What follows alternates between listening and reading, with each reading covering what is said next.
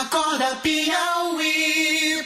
E olha, vai acontecer o lançamento do terceiro Seminário Internacional sobre Drogas no Piauí, que neste ano tem o tema O Impacto Social das Políticas sobre Drogas na Família, Educação e Saúde. O evento será entre os dias 21 e 23 de agosto, mas o lançamento acontece hoje. Nós estamos recebendo aqui o pastor Gouveia, que faz parte do grupo que coordena, que comanda, que preside esse Seminário Internacional sobre Drogas no Piauí. Pastor Gouveia, bom dia, obrigado por aceitar o nosso convite. Esse ano o tema envolve família, educação e saúde. Por que é tão importante trazer esses temas para a discussão das drogas? Bom dia, Joelso. Bom dia a você que ouve a Cidade Verde nesse momento.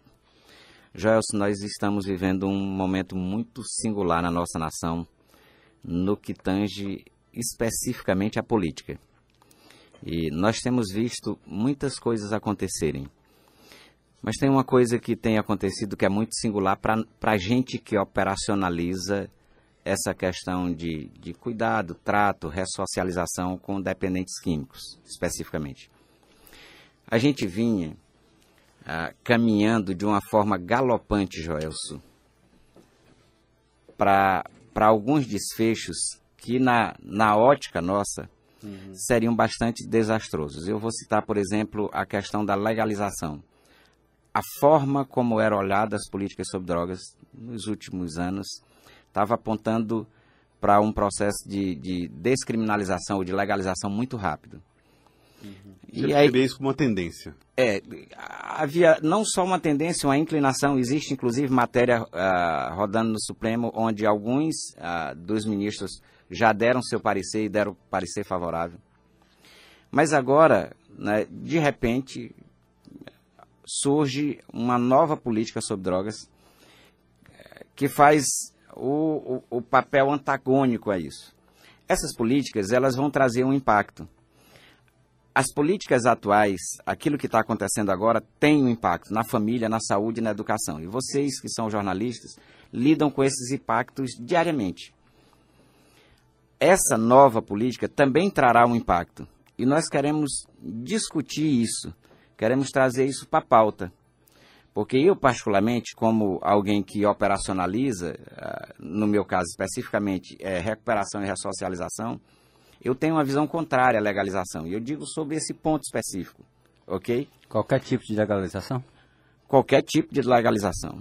Ah, no, no, no meu, na minha humilde forma de olhar, inclusive o álcool deveria ser olhado de outra forma. Tá, é, é, agora, pastor Gouveia, como, Sim, como tratar esse assunto sem que ele passe por uma questão do moralismo que é próprio das religiões evangélicas e cristãs de alguma maneira? Uh, não há aí uma, um cerceamento também moral, quando o senhor fala, inclusive trazendo para o alcoolismo? Ou Eu não? Vou... O, senhor, o senhor acha que há, de fato, uma porta de entrada para o mundo via álcool? Não é o que eu acho, Joel, são os dados. Eu vou te citar um, um exemplo assim bem tranquilo, que foge dessa questão a, religiosa ou da, da visão cristã. Nós tínhamos, até o final da, da década de 90, o Brasil como um dos principais consumidores de tabaco do mundo. Não só pela, pelo tamanho continental da nação, como pela tendência mesmo. Eu cresci vendo propaganda do Hollywood, da Marlboro, e a gente cresceu vendo esse tipo de coisa. O que foi que aconteceu? Houve um arrochamento das leis em relação ao uso do tabaco, criando locais, ah, dificultando a compra para menores, ah, o chamado quarto poder, a imprensa, vocês, foram provocados a veicular a realidade. Então, quando alguém vai comprar carteira de cigarro, agora tem uma imagem negativa, as propagandas foram cerceadas. E o que é que aconteceu? Nós diminuímos em mais de 60% o consumo de tabaco. Isso foge à religião, à questão da visão religiosa ou cristã.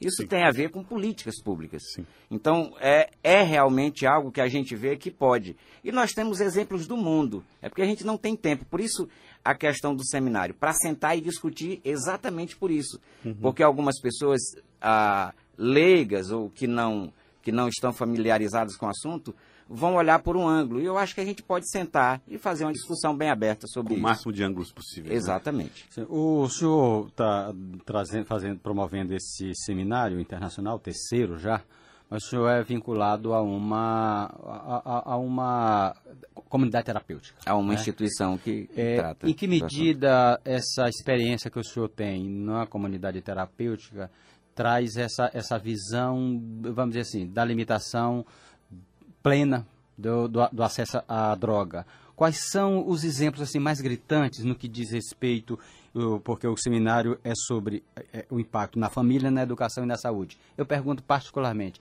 em relação à saúde. a gente teria várias formas de olhar.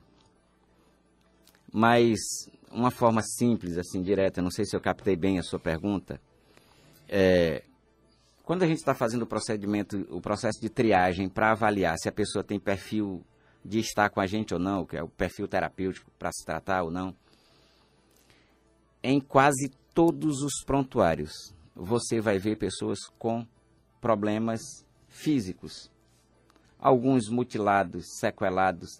E aí vai desde alguém que, que sofreu uma tentativa de homicídio ou que caiu de moto, como alguém que o uso desconstruiu ah, o organismo dele, impactou negativamente o, o, o organismo dele. Só para deixar claro, assim, Sim, sim. ah, mais de 90% das pessoas que nos procuram têm problemas com dente, por exemplo, porque o uso enfraquece, biologicamente vai enfraquecendo. A gente tem, dentro dessa questão da política toda sobre a droga, a gente tem as três vertentes.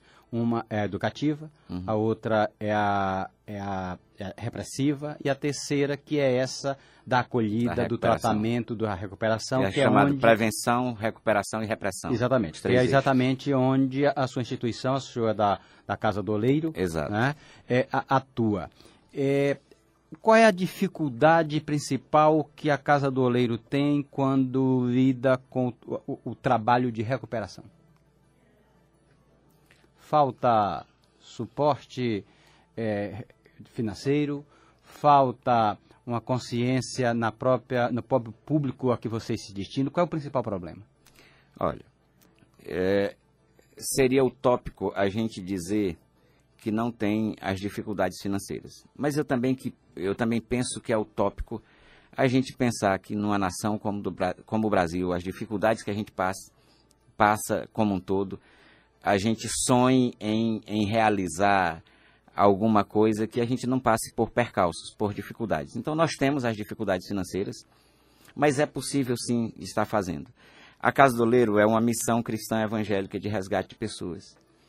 Ah, não é vinculada Vocês atendem hoje quantas pessoas? hoje no estado do Piauí cerca de 330 pessoas Em quantas unidades? em três unidades. A todas principal Teresina. a principal Teresina, todas de forma gratuita, dentro da norma técnica.